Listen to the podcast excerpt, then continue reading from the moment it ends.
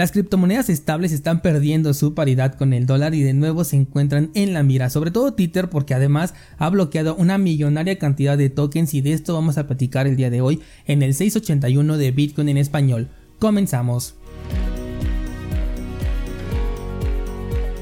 Bueno, pues el precio de Bitcoin tuvo un ligero movimiento de recuperación. De hecho, ayer estábamos platicando que podría regresar al nivel de, de, soporte que funcionó durante todos estos meses y que ahora la hace de resistencia. Y precisamente en una sola vela llegó hasta ese nivel de resistencia por ahí en los 18 mil dólares. Y a partir de ese momento, al menos ahorita que estoy grabando, eh, pues ha tenido un rebote. Este nivel de resistencia parece ser que sí va a soportar la presión de compra. Y por lo menos yo sigo especulando que el precio va a llegar al nivel de los 14 mil dólares. Que de hecho ya no le falta tanto. El mínimo se quedó en 15 mil 600. Entonces ya es muy poquito lo que le hace falta para llegar a ese nivel. Y una vez llegando ahí, bueno, pues ya podremos especular con siguientes movimientos. Mientras tanto, vámonos a las noticias y bueno, pues el tema de FTX sigue dando de qué hablar. Ahora el gobierno de las Bahamas ha bloqueado los activos de este exchange y se le está acusando de malutilizar los fondos de los usuarios para un rescate de la otra empresa que es Alameda Research. Justamente lo que comentábamos después de lo que dijo el CEO el día martes, si no me equivoco, lo, te lo platiqué, cuando decía que no invertían los fondos de los usuarios y que estaban seguros. Recuerdo que te comenté que el que no lo invirtieran no significaba que no lo utilizaban para un rescate y bueno, pues aquí está ya la nota. La historia desde que comenzó tenía tintes de cosas que ya hemos visto en, otras ocasiones, sobre todo en este año, y por eso pues resultaba fácil por lo menos especular con ciertas posibilidades. Y no solamente las Bahamas, ya hay otros gobiernos que están también ya sobre FTX. Japón, por ejemplo, ya le pidió que cerrara operaciones y esto apenas es como que la primera advertencia para que ya no genere más daño y bueno, a partir de ahí ya se van a poner a revisar el daño que ya está cometido. La plataforma de FTX por un momento además estuvo caída, no se podía ni siquiera ver la página, después volvió pero con un mensaje de que los fondos estaban bloqueados. El CEO dijo que necesita por lo menos unos 8 mil millones de dólares para solventar el problema, a lo que Justinson no perdió la oportunidad para hacerse marketing, llegando a un acuerdo para poder retirar los fondos del exchange pero en la red de Tron con un apoyo de su parte. Por ahí se especulaba si es que lo iba a rescatar, pero la verdad es que lo dudo bastante porque de nuevo los problemas absorbidos son superiores al posible beneficio que pudieran obtener. Y de hecho a Justin yo no creo que le convenga en este momento una auditoría o enfrentarse a los reguladores con los proyectos que él maneja, así que considero que solamente es una más de sus estrategias para que su nombre aparezca en cualquier evento ya que es así como se mantiene vivo Tron a través de puro marketing. La que no goza de su misma suerte es su criptomoneda estable la cual está perdiendo su paridad y no se ha conseguido recuperar. Y no solo la criptomoneda de Tron, también Paxos, neutrino, dólar son monedas que están oscilando en este momento entre los 90 centavos y los 99 centavos de dólar generando muchísima preocupación.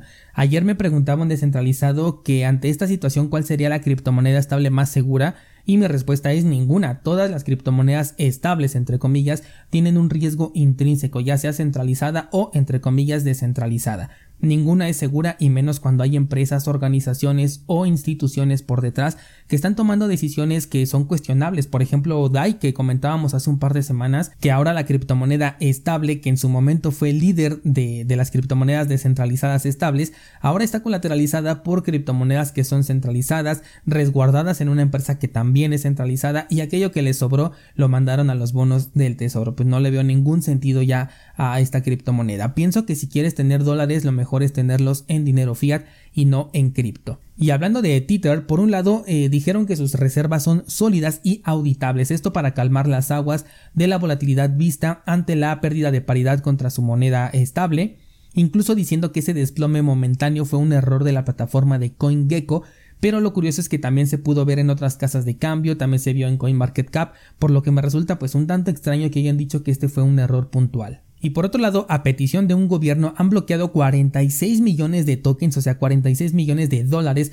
propiedad de FTX en su cartera de Tron. Por eso te decía que no hay criptomoneda estable segura, en este caso Tether al ser un activo centralizado se puede bloquear a distancia y sin previo aviso ni autorización del entre comillas poseedor, porque aquí no eres dueño de tus criptomonedas aunque tengas las claves privadas. Como siempre la empresa no dio explicaciones, pero dijo que trabajan muy de cerca con los reguladores y no van a dudar en brindar el apoyo necesario que se les solicite sin poder dar más información al respecto. Cambiando de tema, ayer te comentaba de la iniciativa que tenía Binance de ofrecer una prueba de árbol de Merkle, lo cual me parece una idea interesante, aunque no termino de entender si esta prueba sería suficiente para poder confiar en que una plataforma realmente tiene la liquidez que dice tener. Y bueno, pues Binance ya dio su primer paso publicando en Twitter la cantidad de criptomonedas que tienen en su poder, aunque es información que en este momento no entrega ningún respaldo, o sea, es como si solo escribieras números en una publicación de Twitter. Será importante revisar este dato para cuando ya tengan las pruebas de árboles de Merkle para ver cómo está la fluctuación entre uno y otro con respecto también claro al movimiento del mercado que ya que exista durante todo este tiempo. Y aunque la iniciativa es interesante, esta puntual publicación que acaban de hacer me parece más marketing que realmente un acto de transparencia. Crypto.com por su lado dijo que también se comprometía a mostrar una prueba de sus reservas en el corto plazo, sin embargo esto lo hizo después de haber detenido ciertos depósitos y retiros en su plataforma. Crypto.com también por ahí tiene algunos rumores que he estado leyendo, no, no hemos comentado todavía nada al respecto porque no estoy muy convencido de lo que se está diciendo, pero bueno, siempre he dicho que no hay que tener dinero en servicios centralizados, pero Crypto.com creo que podría llegar a ser noticia en algún par de semanas si es que aquello que he estado leyendo es real. Por último, la cartera de Trezor, que espero que hayas aprovechado el descuento que te compartí la semana pasada, ha hecho ahora un trabajo colaborativo con Hodul Hodul, que es uno de los servicios de compra y venta de Bitcoin de manera peer-to-peer que más te he mencionado y sugerido para la compra sin registro.